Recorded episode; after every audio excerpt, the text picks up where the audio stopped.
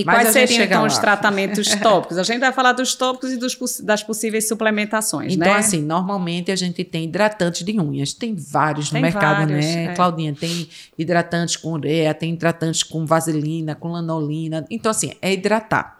Geralmente a gente pede para esses pacientes hidratar à noite, porque vai dormir, porque de dia tá lavando as mãos. Então é complicado, né? Tá Mas... mexendo com alguma coisa, então termina aqui até de manhã passa, mas durante o dia às vezes é complicado. Mas a gente, se puder, é, é, leve na sua bolsinha, tá no carro, passa nas mãos. Isso. Tentar hidratar, porque eu sei que a, a, o, o, dia a dia faz a gente mais desidratar do que hidratar, Isso, né? Isso, na prática Na sim. prática é assim que funciona. Então, hidratantes. Hoje tem hidratantes específicos para mãos, inclusive na forma de canetinha, que às vezes fica mais prático para usar, aplicar. né? É. Então, assim, hoje tem muitas coisas no mercado, não dá para a gente sair falando aqui, né, de tudo que é. tem, mas hidratação, sim, sempre. É, né? e eu digo sempre, não precisa ser tudo específico, né, Perla? Tem gente que diz, ah, eu tenho que ter um hidratante para o rosto, um para a mão, para o pé. Não, é. gente, não precisa complicar.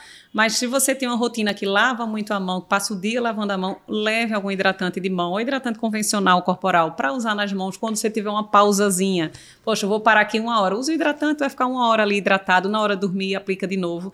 Mas, lógico, a indústria já produz alguns veículos um pouco diferenciados, hidratantes específicos para unha, para a região periungueal, que é o que a gente vai falar aqui, Exatamente. assim como endurecedores de unha, né, que hoje em dia também está é, já existe é, em farmácias industrializadas, né? Exatamente. Então, quais seriam esses de endurecedores de unha? O pessoal está achando que a gente vai falar de formol. É, é não, não, gente. Não. formal então, existem algumas substâncias que elas vão funcionar como se fossem vernizes, como se fosse um, um uma, uma, película, uma película que vai ajudar aquela unha a não perder a hidratação. Vai então, um mais exatamente. Forte, né? Agora tem vernizes que eles são hidrossolúveis, que ele não, ele, eles são passados à noite e você não pode lavar as mãos. Porque se lavar, ele sai, sai entendeu? Isso. Então, normalmente são vernizes, são usados diários, geralmente são noturnos, e eles vão servir para isso, para dar esse endurecimentozinho. Na verdade, é para dar essa película e é. ele não conter, reter mais água, isso. não perder com o Você ambiente. Você fica à noite segurando aquela Exatamente. água na lâmina ali, né?